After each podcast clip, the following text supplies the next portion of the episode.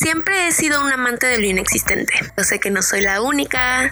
Bienvenidos a You Review, You Review, un podcast para encontrar aquello que no sabías que estabas buscando. Fred Yureni y les quiero recomendar películas, series, libros y mucho más. Hola, continuando con el mes del terror, hoy les quiero hablar de una película increíble con actuaciones espectaculares y una cinematografía bellísima. Y como pueden ver por el título, estoy hablando de El Faro.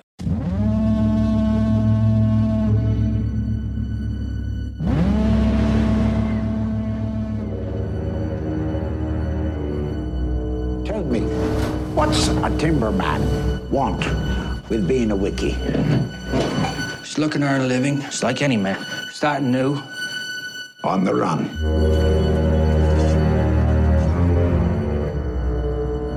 Keeping secrets, are you? Mm, no, sir. Why just spill your beans?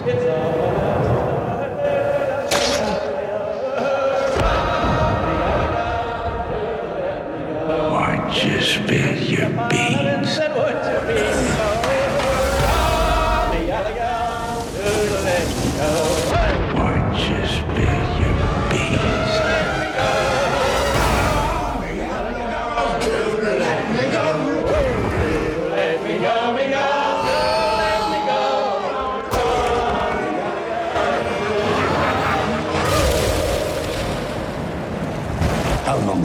On this rock? Five weeks? Two days? Help me to recollect.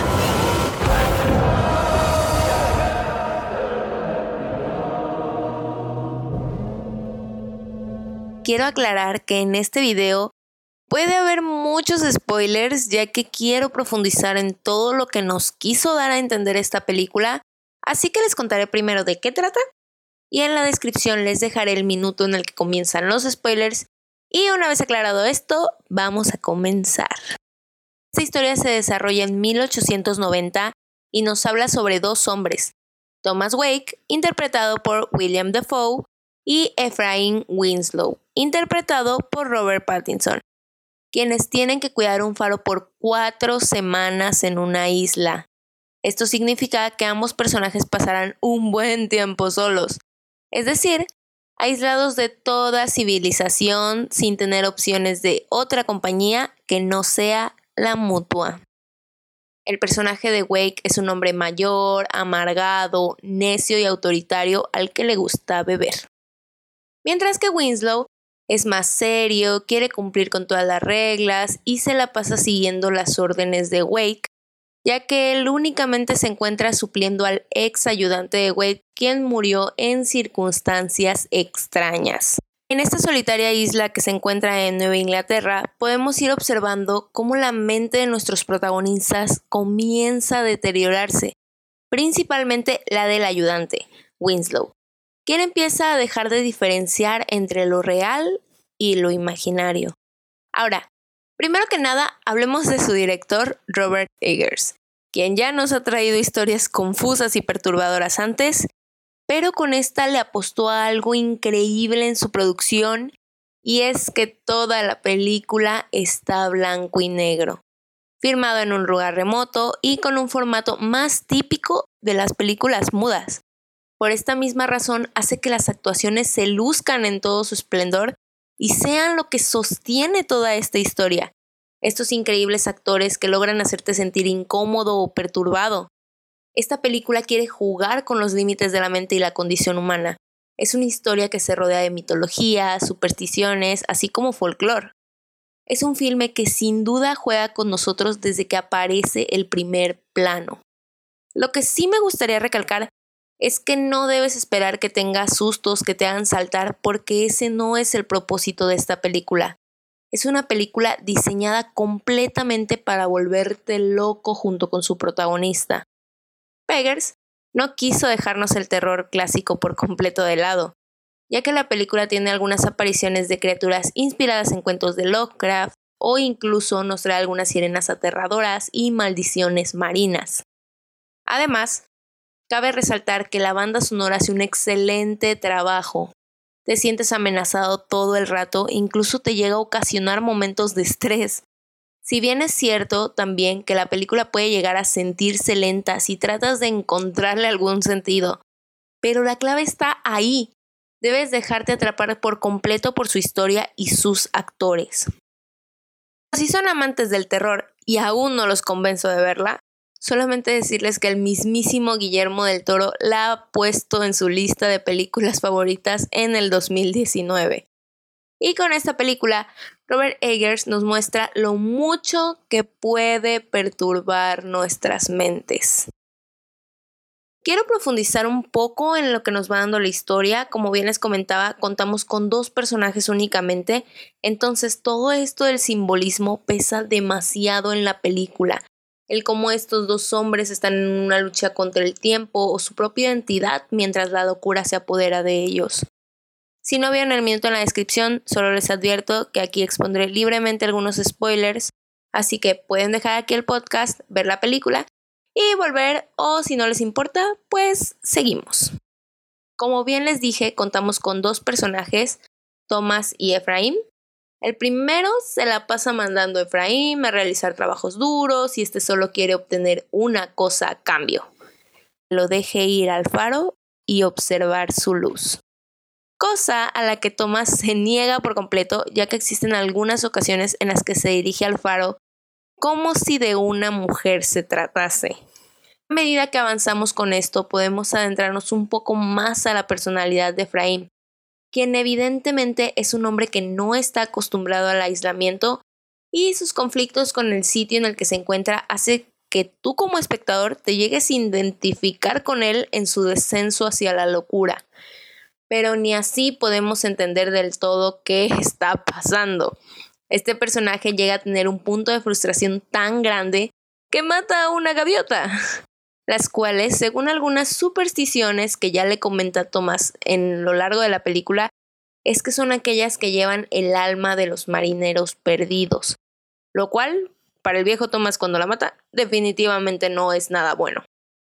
Al tener a Efraín tan frustrado y al borde de la locura, comenzamos a ver una mayor tensión entre estos dos hombres, y esta se vuelve aún mayor cuando pierden el rescate que debía haberlos sacado de esa isla. Entonces, al encontrarse en una complicada situación, se desenmascaran algunos secretos, como el hecho de que Efraín es una farsa. Su nombre real también es Tomás y ha robado esta identidad a un compañero que, según dice, ha muerto en un accidente. A medida que avanza la película, veremos que no será la única muerte ejecutada por este personaje, ya que decide matar a su jefe de un hachazo en la cabeza.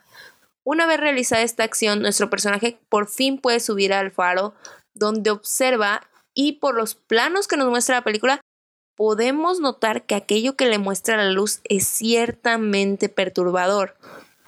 Después de eso, nos quedamos con el último plano de la película donde podemos ver a Efraín, ahora sabiendo que su nombre es Tomás, entre las rocas completamente desnudo mientras es devorado vivo por unas gaviotas. esta forma de acabar la película creo que podemos ver cómo lo relacionaron con la mitología griega y es con el mito de Prometeo. Si no saben quién es o cuál es su historia, les cuento. Prometeo era uno de los titanes de la mitología griega, quien junto con su hermano Epimeteo debía crear la humanidad y proveer tanto a los humanos como a los animales todo aquello que fuera necesario para vivir.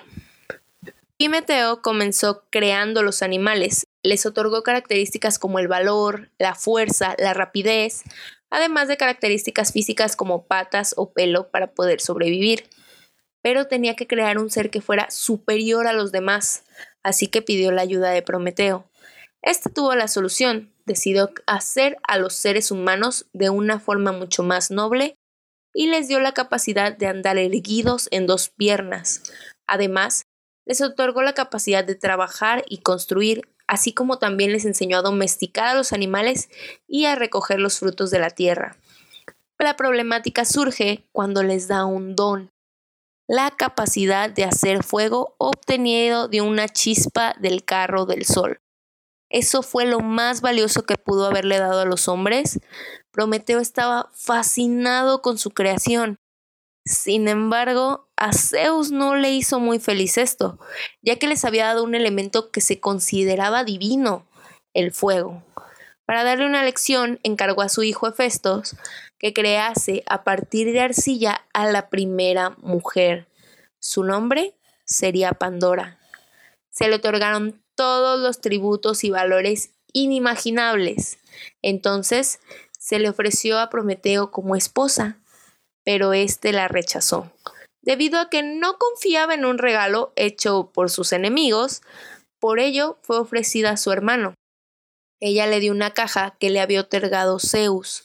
Este la abrió y trajo al mundo todos los males y la desgracia. Así es, amigos, de aquí sale también el mito de la famosa caja de Pandora. Probablemente se estén preguntando qué tiene que ver esto con la película, pero ya voy a ello. Al abrir estos males, esto provocó que Prometeo quisiera vengarse de Zeus, por lo que se decidió sacrificar dos bueyes. Dejó en una pila las partes comestibles de los animales y las recubrió con el vientre, mientras que dejó los huesos cubiertos con la piel del animal. Acto seguido, le dio a Zeus la oportunidad de elegir entre los dos montones. Zeus respondió el montón cubierto por la piel. Y una vez descubierto el engaño, ordenó a Hermes que encadenase a Prometeo en una cueva del Cáucaso. Allí cumpliría su castigo. Un águila le devoraría las entrañas durante treinta mil años, pero sin provocarle la muerte, ya que éstas se regeneraban continuamente. Entonces él estaría ahí, siendo comido por el águila todos los días. Y el final del faro nos deja con uno de nuestros protagonistas en una posición muy similar al mito de Prometeo, en la que Efraín está ahí desnudo mientras las gaviotas comen sus entrañas. Otro de los mitos griegos que se encuentran aquí es el de Proteo. Si bien puede no ser tan evidente como el de Prometeo, sí puede relacionarse de una manera sencilla. Y este mito representa al personaje del viejo Tomás. Pero, ¿Quién era Prometeo? Era un antiguo dios del mar, descrito por Homero en la Odisea como anciano hombre del mar, y pastor de las manadas de focas de Poseidón. Tenía el poder de ver a través de las profundidades y de predecir el futuro, aunque cambiaba de forma para evitar tener que hacerlo, contestando solo a quien era capaz de seguirlo a través de su metamorfosis. De aquí proceden el sustantivo proteo y el adjetivo proteico, que aluden a que cambia frecuentemente de opiniones y afectos. La arenosa isla de Faro, situada frente al delta del Nilo, era el hogar de Proteo. Este personaje mitológico es popular debido a estos cambios de forma que realizaba, y por lo cual era tan difícil conseguir predicciones del mismo. Pero, ¿En qué se relaciona con nuestro personaje de Tomás? Tomás, como comentamos, es un viejo anciano que parece hechizado por su faro. Al ser un marineo, se le podría adjudicar el mismo apodo que este dios, el de anciano hombre del mar. Y también notamos que ninguno de los dos quiere compartir sus conocimientos. Además, debemos tener en cuenta que en las alucinaciones de Efraín podemos ver como si Thomas cambiase de forma, ejecutando así uno de los trucos más utilizados por este dios. Una vez sabido todo este contexto, podemos hilarlo al simbolismo en la película, ya que el personaje de Pattinson desafía a un dios, suponiéndolo así. Y cuando está subiendo las escaleras del faro, está escalando hacia el Olimpo.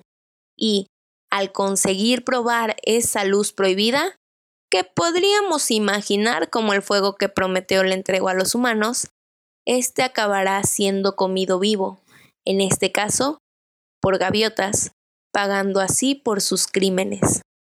Además, el director ha, ha, comentado que ese plano final de la película fue inspirado por las pinturas de Jean Delville, un artista belga cuyo Prometeo retrata su robo como algo bonito, triste y hasta sexy. La mitología griega no es todo lo que influye en esta película. ya que la literatura también tiene su representación debido a que el director tomó algunas inspiraciones del famoso clásico Moby Dick, adentrándonos un poco a todo este desenlace de los marinos. De la misma manera, pueden notarse muchas inspiraciones sobre la historia de uno de los grandes del terror, H.P. Lovecraft. Con monstruos como Zulul, ¿quién no su asustaría de cualquier cosa de este autor? Tenemos también representaciones de lo que puede ser el homoerotismo y la masculinidad tóxica, con escenas de estos dos machos de la época teniendo momentos de alguna tensión sexual entre ellos, y el cómo al sentir esto lo modifican por pelear, que es algo más de hombres. O de la misma manera, esta necesidad de ser el líder con algunos conflictos del poder que ejerce uno sobre el otro tenemos esta representación de ocultar quiénes son en realidad. Incluso vemos cómo el personaje de Pattinson se ve muy afectado en el tiempo que va siendo consumido por la culpa de la razón de la que está huyendo. Ahora, también cabe resaltar que existe un hecho histórico similar a esta película, ya que en 1801 Thomas Howell y Thomas Griffin, las dos personas que administraban el faro, eran públicamente conocidos por pelear. Cuando Griffith murió en un extraño accidente, Howell temió que si arrojaba el cuerpo al mar, las autoridades pudieran acusarlo de asesinato. Cuando el cuerpo de Griffith comenzó a descomponerse, Howell construyó un ataúd improvisado para el cadáver y lo ató a un estante exterior. Los fuertes vientos volaron la caja y el brazo del cuerpo cayó a la vista de la ventana de la cabaña. A medida que soplaban los vientos, las ráfagas atrapaban el brazo y lo movían de una manera que hacía que el apéndice pareciera llamar la atención. A pesar del cadáver en descomposición de su ex compañero y de trabajar solo en el faro, Howell pudo mantener encendida la lámpara de la casa. Cuando Howell finalmente fue relevado de su deber, el impacto de la situación fue tan emocionalmente agotador que sus amigos no lo reconocieron. Resultado, el organismo rector cambió la política de los faros para hacer listas de equipos de faros de tres personas, lo que continuó hasta la automatización de los faros británicos en la década de 1980. Este incidente fue conocido como The Smalls Lighthouse Tragedy. Cuando me enteré de este hecho, la verdad es que la película llegó a resultarme mucho más impactante y es que lo interesante del faro puede ser esta eterna búsqueda de identidad de personas que no se entienden a sí mismas y sobre ese deseo de ascenso al poder. Así como Prometeo desafió a los dioses, la luz en el faro representaba aquello que el Tomás joven tanto quería, pero cuando al fin lo consiguió no lo pudo soportar. Aunque ya sabemos que con este tipo de películas existen un sinfín de interpretaciones y como todo aquello que nos es difícil de entender. Existen varias teorías de qué es lo que la película nos muestra y aquí les quiero platicar algunas. La teoría más sencilla sería que todo esto sucede por tener a dos personas ya de por sí mentalmente dañadas en un mismo lugar y contando únicamente con la compañía del otro por mucho tiempo, causando así ese mayor deterioro en la mente y sumergiéndonos en toda una locura. Una de las teorías que es de las más comunes que leemos en casi todo, es que puede ser la imaginación del personaje de Pattinson, quien simplemente está creando todos estos escenarios en su cabeza, ya que en una escena el mismo personaje de Defoe le dice que tal vez él solo lo está imaginando y en realidad sigue en su antiguo trabajo.